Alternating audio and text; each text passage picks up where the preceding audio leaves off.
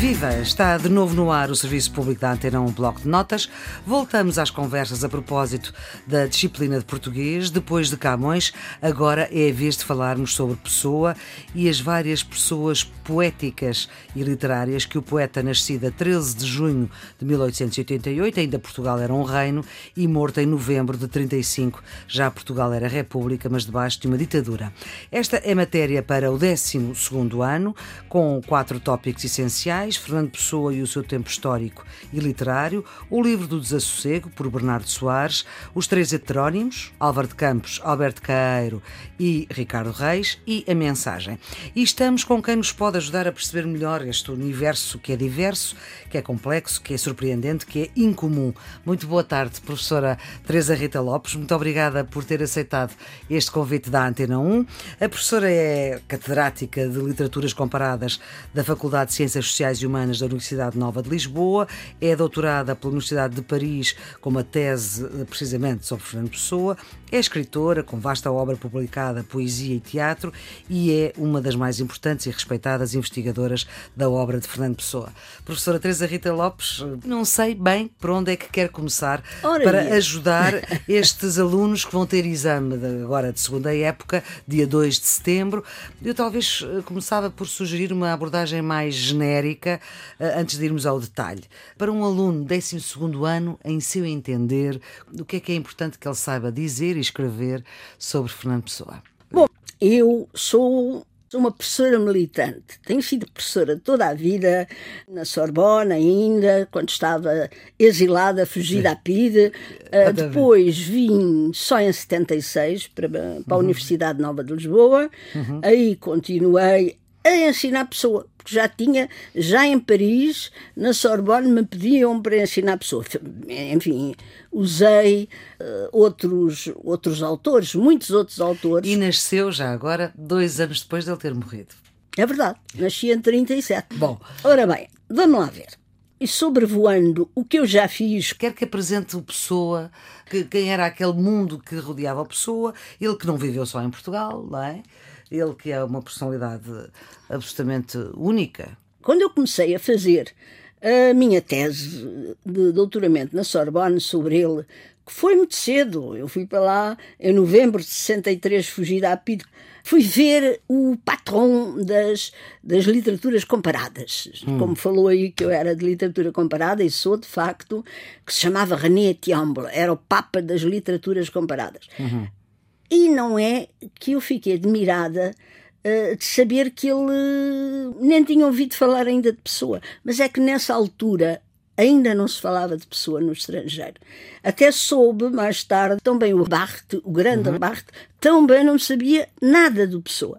Minha tese só foi defendida em 75 e publicada em, em Paris e depois cá em Portugal em 77. Bom, uhum. portanto, para já, para já, havia muito, muito poucas obras do Pessoa. Hein? Exatamente. Muito poucas. Havia as edições da Ática, nem sequer havia ainda, enfim, só havia umas prosas dispersas. Certo. De maneira que eu comecei a tentar vir a Portugal. Hum, uhum. Não podia, porque arriscava ser presa, e só quando Salazar caiu da cadeira, seguiu-se a Primavera Marcelista, e só então, em 70, é que eu vim a Portugal. Uhum a mergulhar na arca. Na selva e só aí é que eu tive conhecimento, verdadeiro conhecimento, do que era ampla obra de pessoa. E o que é que estava na arca já agora? Ah, estava tudo.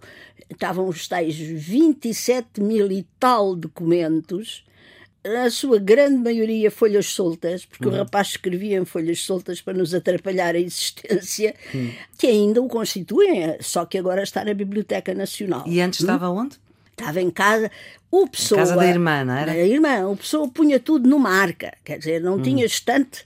E, e, porque andava de quarto em quarto alugado, não é? Andava uhum. com uma arca às costas. Bom, eu mergulhei na arca quando ainda se conhecia muito pouco do seu recheio, não é? Uhum.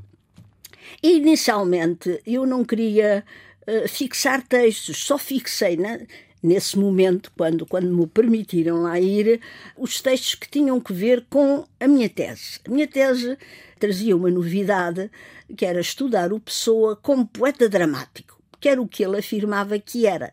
mas ninguém o levava a sério. Ainda me lembro do João Gaspar Simões. Fazer... Que foi um crítico muito importante. Sim, o primeiro uhum. biógrafo do Pessoa, uhum. e o conheceu e isso tudo, e os, e os amigos dele, do revista Orfeu. E o amigo Gaspar Simões escreveu um artigo simpático sobre o meu livro, mas em que dizia: Ah, mas lá que ele era poeta dramático, não era porque se fosse tinha escrito peças de teatro. E a única que escreveu, que se chama O Marinheiro, em 1913, uhum.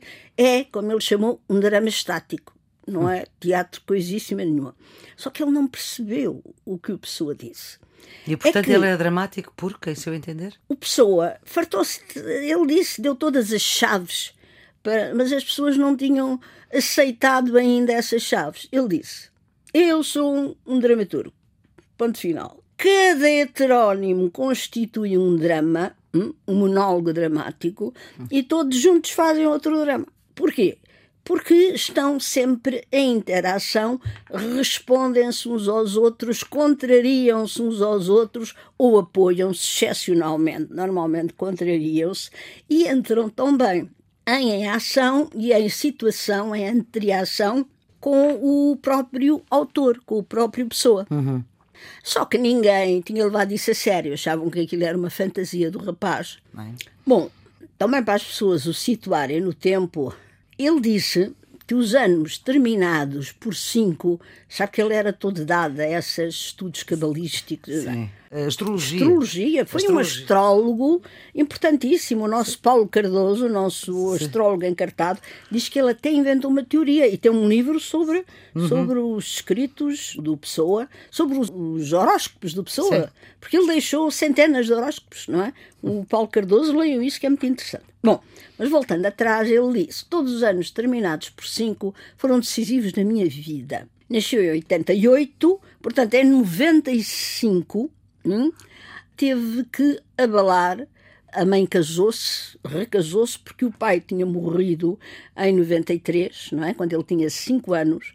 A mãe recasou com um cônsul da África do Sul. E ele foi viver para a África e, do Sul. E em 95 casou-se com o dito cônsul por procuração e em janeiro de 96 abalam para a África do Sul. É claro que isso foi perfeitamente decisivo na vida do rapaz e lá esteve até 1905, outro cinco, em que decidem que ele volta para Portugal fazer os estudos na Universidade uhum. Portuguesa.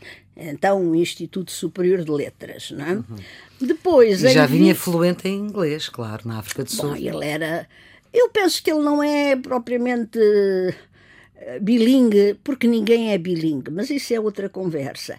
E até porque não é por acaso que a poesia dele em inglês, que foi a que ele mais cuidou, não interessou aos ingleses.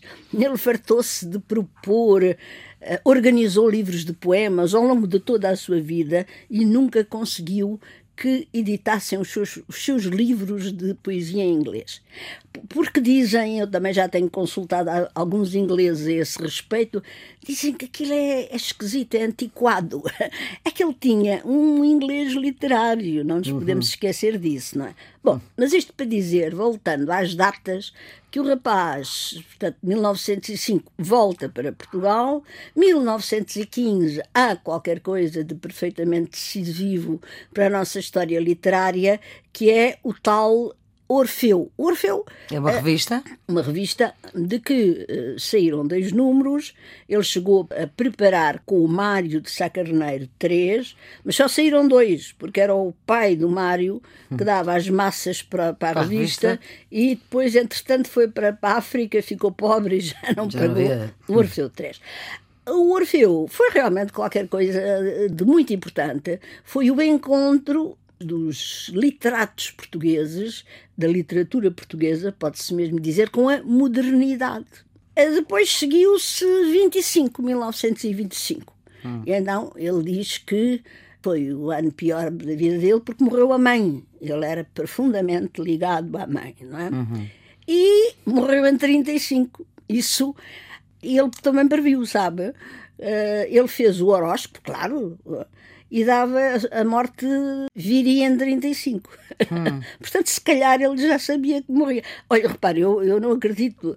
Nem nos horóscopos de Fernando Pessoa acredita. Não. Quer dizer, não, porque não sei, não acredito. É como Deus, deuses, etc. É muito difícil, não, não me diz nada. Muito bem, voltamos Bom, ao Mas pessoa. então, voltemos ao Orfeu. Quer dizer, voltemos a, essa, a esse encontro de Portugal com a modernidade. Uh, na altura do Orfeu, quando ele se encontrou com Mário de Sá Carneiro, aliás, uh, três anos antes, uh, ao contrário do que se diz, as pessoas, quando se fala do Mário de Sá Carneiro, dizem, ah, o amigo do Pessoa. Não, senhor, e inclusive esses jovens todos que aprendem hum. o Pessoa, ninguém lhes fala desse mestre do, desse mestre do Pessoa, que foi o Mário de Sá Carneiro. Fala-se de passagem sobre esse pobre rapaz, pobre criança, como lhe chamou o Pessoa, que se matou com 26 uhum. anos, não é? Muito jovem, sim. Mas que deixou uma obra genial, completa, ao contrário do Pessoa, completa porque ele premeditou a sua morte, não é? Pois e deixar tudo, uhum. suicidou-se em Paris em 26 de abril de 1916. Mas é graças a ele, sem dúvida, hein, que Pessoa e que a nossa literatura se encontrou com a modernidade. Quer dizer, o Mário de Sá Carneiro foi viver para Paris em 1912, porque para ele uh, Lisboa era, como eles iam, uma casa de pais velhos que não deixam sair as raparigas. era que ele foi Paris. para Paris e foi foi viver em Paris e morrer em Paris, uhum. 1912 a 1916, com muitas indas e vindas a Portugal. Agora, o que foi perfeitamente decisivo é que nessa altura, 1912, Pessoa ainda não era conhecido como poeta, e começou a, a, colaborar na revista da época, extremamente respeitada, a grande revista da época, que se chamava Águia, hum, e que era capitaneada, por assim dizer, por Teixeira de Pascoais e, e também Guerra Junqueiro, que pessoa nessa altura admirava imenso. Uhum. Porquê? Porque se identificou com o nacionalismo da águia. O Pessoa sofreu, durante todo o tempo em que esteve na África do Sul, em Durban, um problema de identidade. Quem sou eu? Quem sou eu como pessoa e quem sou eu como português? Hum? Uhum. Hum? De maneira, chegou a Portugal, começou a escrever umas coisas em português, porque ele até aí escrevia tudo em inglês, inglês. como é normal, e a dizer: Quero desencadear uma revolução aqui uhum. antes de 1910. Hein? E começou a escrever um longo poema épico que precede a mensagem esse sopro épico que sempre o habitou até ao fim da vida, uhum. não é? que se chamava Portugal. Uhum. Entretanto, acontece a República e ele escreve nesse poema, que ficou inacabado, como quase tudo dele.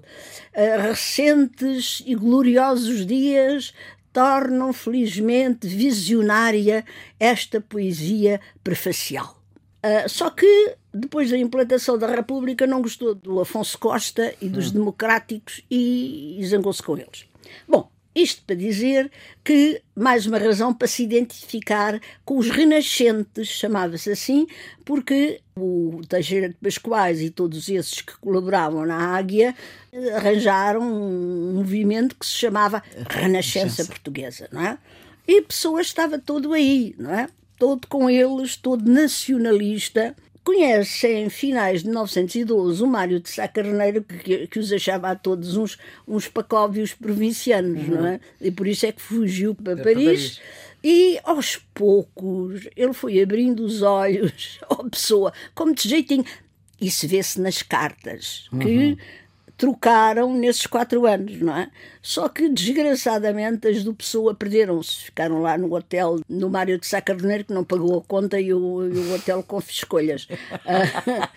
Era assim. E, portanto, só se conhece aquilo que o Mário de Sá Carneiro escrevia para É, mas ele encantava-se tanto com o que o Pessoa dizia, que em geral repetia, ah, eu gostei muito, será? Ah. É a nossa sorte. Porque essa correspondência é uma coisa espantosa indispensável para se entender a nossa literatura daquele portuguesa tempo. daquele tempo, não é? Uhum. Porque foi, de facto, uma abertura ao exterior. É verdade, o Sá Carneiro tinha toda a razão quando dizia que os, esses mestres do Pessoa eram uns pacóvios um, provincianos, sabe que o, o Teixeira de Pascoais até dizia que não lia estrangeiros para não se deixar influenciar. influenciar. Bom, Então, isto para dizer que aos poucos, e com as notícias que o Mário de Sacaneiro lhe mandava dos ismos lá de fora, de sobretudo Paris. o futurismo, que escolheu o palco de Paris para se manifestar. O futurismo foi assim uma tremenda, foi realmente um, um grito que ecoou por, pelas, pelos céus da, da Europa todos, uhum. zigue-zagueou com os seus diferentes ismos pelos, pelos céus europeus. Quer na literatura, quer hum? na arte, quer... É claro, na pintura na também, pintura, o Botticelli por aí fora, não é? Ainda hoje, como sabe, são muito uhum. prezados. Professora Teresa Rita Lopes, vamos ficar por aqui, vamos conversar amanhã ainda eh, sobre Fernando Pessoa. Professora Teresa Rita Lopes, muito obrigada pela sua disponibilidade para esta ajuda aos alunos que vão fazer exame de 12 ano, sendo que o exame de português de 12 ano engloba toda a matéria de décimo, décimo primeiro e décimo segundo, mas Fernando Pessoa é só de décimo segundo. O Serviço Público Bloco de Notas volta amanhã. Estamos quase a chegar ao fim desta primeira série de conversas e, portanto, desta primeira série do Serviço Público Bloco de Notas. A produção é da jornalista Ana Fernandes, os cuidados de emissão de João Carrasco. O Serviço Público Bloco de Notas, já sabe, está sempre disponível em podcast em todas as plataformas. Bom estudo e até amanhã.